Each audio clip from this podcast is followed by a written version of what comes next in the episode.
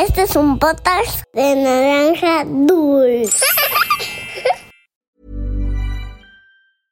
I'm Sandra, and I'm just the professional your small business was looking for. But you didn't hire me because you didn't use LinkedIn jobs. LinkedIn has professionals you can't find anywhere else, including those who aren't actively looking for a new job but might be open to the perfect role, like me. In a given month, over 70% of LinkedIn users don't visit other leading job sites. So if you're not looking on LinkedIn, you'll miss out on great candidates like Sandra. Start hiring professionals like a professional. Post your free job on linkedin.com/people slash people today. Había una vez Once upon a time, una volta em um país de lontano. Era uma vez num país muito distante. Cuento para niños que exploran el mundo.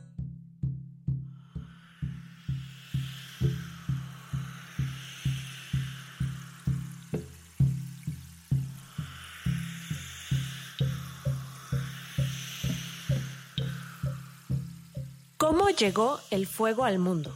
Leyenda de México del pueblo Huichol. ¿Te has sentado frente al fuego en una noche fría de invierno? Esta leyenda de México del pueblo Huichol nos platica cómo es que los huicholes llegaron a tener fuego. Los huicholes son un pueblo indígena de México que vive en las montañas del norte en las que justamente hay muchos animalitos como los héroes de esta historia el tlacuache, el venado y el armadillo. Los huicholes aman la naturaleza de la misma forma como tú amas a un familiar. Dicen que sus abuelos son el sol y el fuego, sus abuelas la luna y la tierra, sus tías la lluvia y las tormentas, y su hermano mayor el maíz. Por eso en sus bordados y en otros trabajos artesanales representan al sol, el fuego, la luna, la tierra, las lluvias. Este es un cuento mexicano de la cultura huichol y de cómo un pequeñito tlacuache fue capaz de darles el fuego. Esto es Había una vez. ¡Comenzamos! Hace muchos años, los huicholes no tenían el fuego y por ello su vida era muy difícil.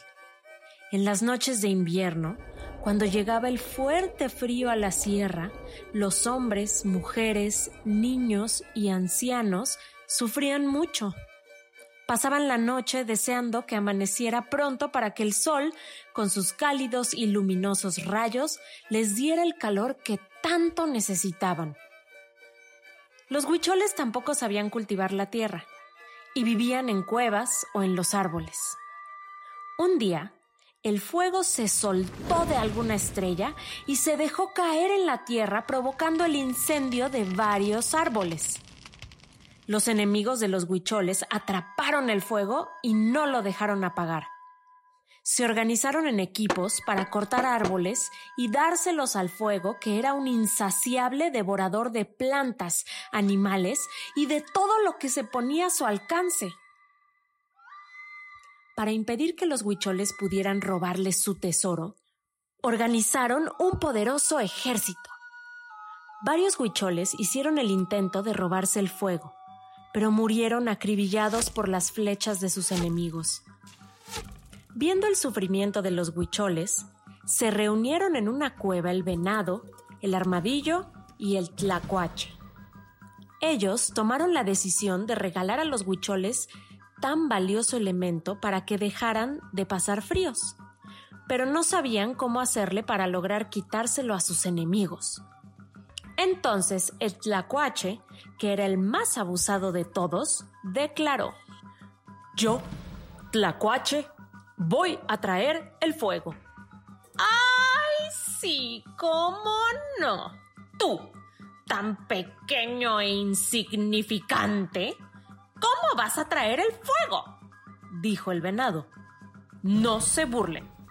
Como dicen por ahí, contestó el tlacuache, más vale maña que fuerza. Ya verán cómo cumplo mi promesa. Solo les pido una cosa que cuando me vean venir con el fuego, entre todos me ayuden a alimentarlo. Al atardecer, El tlacuachito se acercó cuidadosamente al campamento de los enemigos de los huicholes y se hizo bola. Así pasó siete días sin moverse, hasta que los guardianes se acostumbraron a verlo. Durante este tiempo observó que en las primeras horas de la madrugada casi todos los guardianes se dormían. El séptimo día, aprovechando que al guardia lo estaba venciendo el sueño, se fue rodando hasta la hoguera. Al llegar, metió la cola y una llama enorme iluminó el campamento. Con el hocico tomó una brasa y se alejó rápidamente.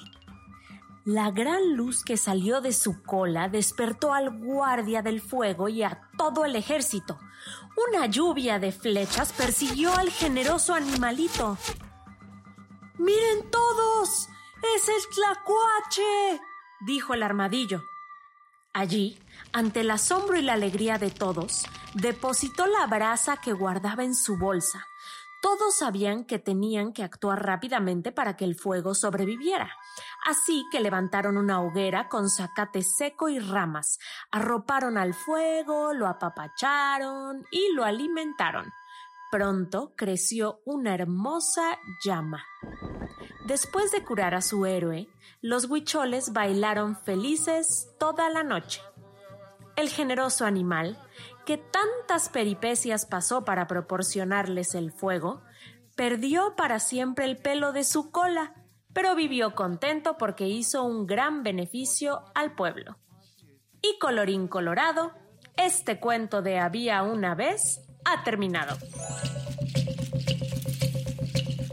Los huicholes consideran que la naturaleza es su familia y como tal la cuidan y quieren, pues saben que necesitamos del agua, del sol, de las plantas y de los animales para poder tener comida, bebida y casa. Así como la naturaleza nos cuida, nos toca a nosotros como niños cuidarla de regreso. ¿Qué se te ocurre a ti que puedas hacer para cuidar a nuestra familia de árboles, a la tierra, al agua y cielo? Haz un dibujo y compártelo en nuestras redes sociales. Arroba podcast-había una vez.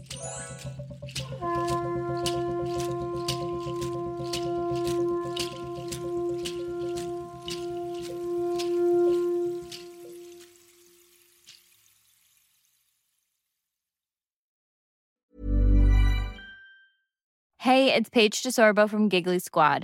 High quality fashion without the price tag. Say hello to Quince. I'm snagging high-end essentials like cozy cashmere sweaters, sleek leather jackets, fine jewelry, and so much more. With Quince being 50 to 80% less than similar brands. And they partner with factories that prioritize safe, ethical, and responsible manufacturing. I love that. Luxury quality within reach. Go to quince.com slash style to get free shipping and 365 day returns on your next order. Quince.com slash style.